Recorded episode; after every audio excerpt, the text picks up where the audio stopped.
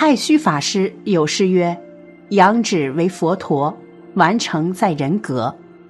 人成即佛成，此名真现实。”一个学佛的人、修行的人，是道德的成就，是人格的成就。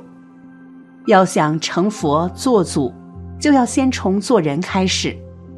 一个人连人都做不好，是没有资格学佛的。诸恶莫作，众善奉行。自净其意是诸佛教，可现在有些人却打着僧人的名号，做些自私自利的事情，心无神明，目无规章。白天在寺庙里打着善良的旗号圈钱，晚上便把圈来的钱拿去作乐，甚至将人们的善款拿来换奢侈品，买豪宅、购豪车。今天我们要说的便是那位。僧袍下穿黑丝的是智定。佛家讲四大皆空，而释智定却被奢侈品、别墅、私家车、两段婚姻、两个男人，用贪色怨伪做手段，拉进了无间地狱。释智定出生在吉林一个普通的家庭，虽然家庭条件普通。但是施志定从小就有远大的志向和梦想。一九九三年，二十多岁的施志定决定前往香港打拼。施志定来到香港后，才发现这个城市虽然经济繁华，但是单凭自己单打独斗很困难。施志定分析了一下自己如今的境遇，认为现在最重要的是要在香港找到一个依靠。可以帮助自己在香港安置下来。在机缘巧合下，施志定遇见了自己的第一任丈夫。第一眼见到他，施志定就看出他是一个老实人。虽然没有钱，但是却可以给自己一个安身之所。他结婚是为了能取得永久留在香港的居住权和香港户口。可是货车司机的工资并不高。难以满足施志定的要求，不久他们便离婚了。在香港生活了一段时间之后，施志定发现香港人都很信奉佛教，尤其是那种有钱的大老板，总是去寺庙烧香拜佛，还经常请一些僧人做法事。一场法事下来会有不菲的收入，而且寺庙对当。和尚与尼姑没什么要求，尤其是学历这方面。不过不会做过多的限制。这一发现让施志定欣喜若狂。这不就是为我量身定制的职业吗？施志定心想。施志定先是按计划日日参拜礼佛，慢慢和寺院住持有了紧密联系，而后看时机逐渐成熟，便穿着一身。粗布麻衣，把自己头发全部剃光，直接找到住持初会大和尚，说出自己的想法。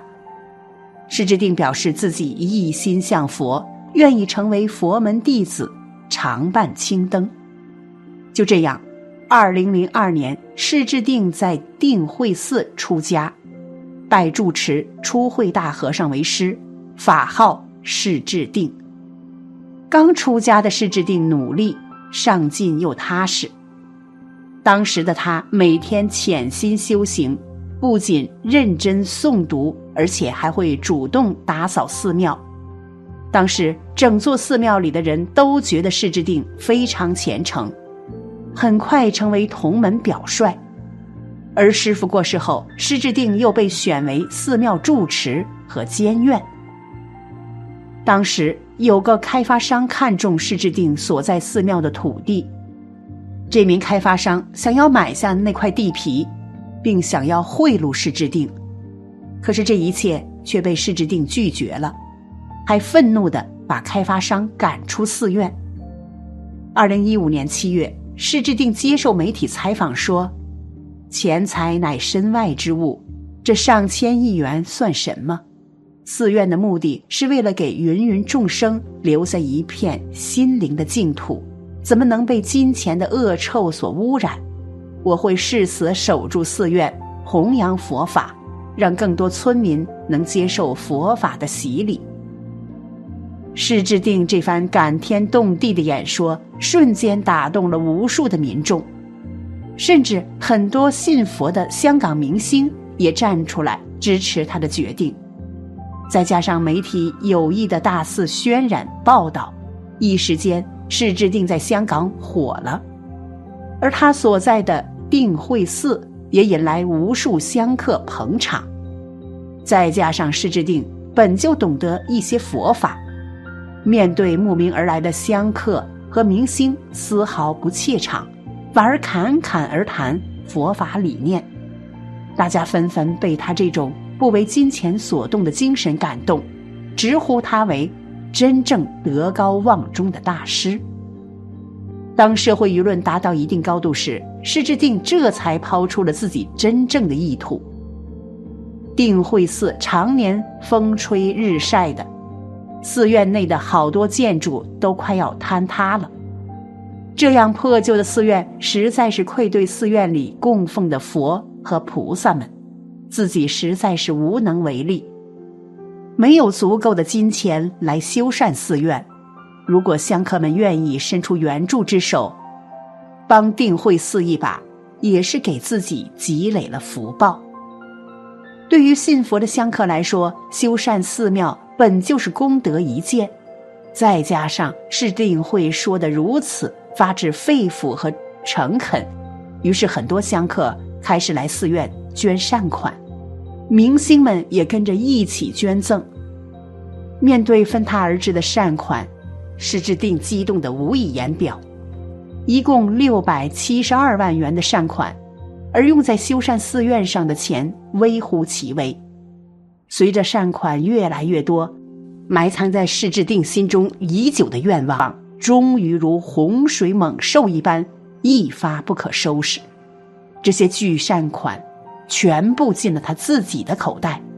拿到钱后，施志定买下了位于大埔比佛利山庄的别墅，随后又陆续买下各种豪车和大量的奢侈品，甚至他养了两只狗。夏天房间里享受着二十四小时不断的冷气，还专门给狗盖了游泳池，一个月买狗粮的钱就高达七千港元。而位于大埔比佛利山庄的别墅里，内部装修极度豪华，与破旧不堪的定慧寺形成了鲜明的对比，而释智定的房间更是奢华无比。更衣室衣橱里挂满了大量高档手提包、假发，梳妆台上摆满了名贵化妆品。不仅如此，破旧的定慧寺里也别有洞天。施志定自己的住持办公室里，不但装有空调、淋浴间，更是配置了高档苹果电脑。十几个储物柜里挂满了他购买的奢侈品，价值上千万的精致床品。甚至还在办公室里养狗，上书“室内有两宝，关门请小心”。晚上，释志定放下住持的身份，头戴假发，精致打扮，随着徒弟释妙慧一起逛街，手里拿着苹果最新款手机，在高档五星级酒店吃饭喝肉汤。就在大众面对真相难以置信时，更劲爆的真相被记者爆出：释之定外面穿着僧衣，僧袍下面竟然穿着黑色丝袜，并且配着一双价值不菲的皮鞋。就连在佛堂上诵经时，也会在僧袍下穿着丝袜，简直就是对佛门的亵渎。除此之外，他还犯了贪戒、吃戒，还有色戒。施之定的个人婚姻关系十分混乱，在她与第一任开货车的丈夫离婚后，就出家当了尼姑。但是在她出家期间，竟然私下又开展了两段婚姻。施之定的第二任丈夫叫刘建强，是一位商人；第三任丈夫叫高武国，是一名教师。这当第二任丈夫跟施之定认识后。来到了香港进行还俗。还俗后，与施志定注册结婚，拿到了香港身份证后，两人立刻离婚。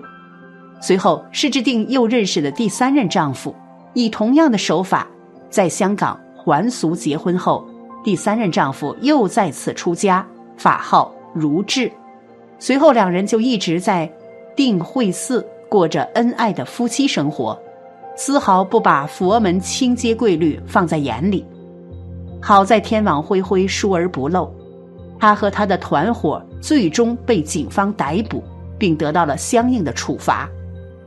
施志定之所以沦落到这样的结局，无非是他身上的贪婪和欲望太重，自己种下了种种恶因，最后要亲自品尝恶果。